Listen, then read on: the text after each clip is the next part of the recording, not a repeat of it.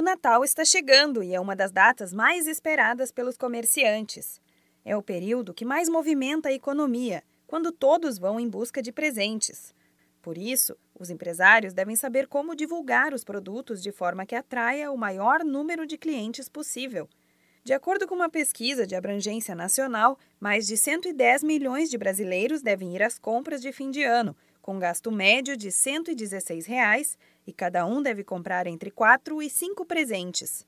Segundo reportagem do site da Globoplay, no ano passado foram injetados mais de 51 bilhões de reais na economia do país na época do Natal. Para este ano, a expectativa é de que este valor passe para 53 bilhões e meio de reais.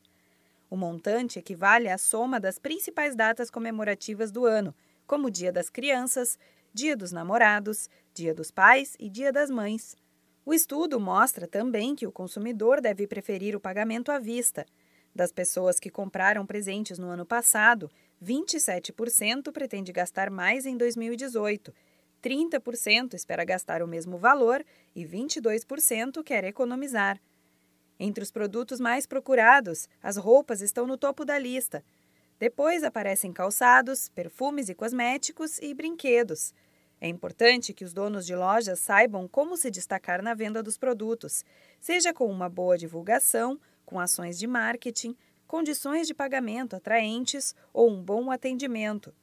Pensando nisso, o Sebrae São Paulo criou um e-book exclusivo com dicas de como vender neste período, mostrando as oportunidades para ampliar faturamento e a importância de ter um bom planejamento na empresa.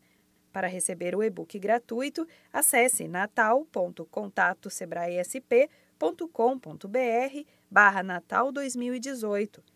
Além das informações do e-book, o empresário poderá participar de palestras online e atividades nos escritórios regionais de todo o estado.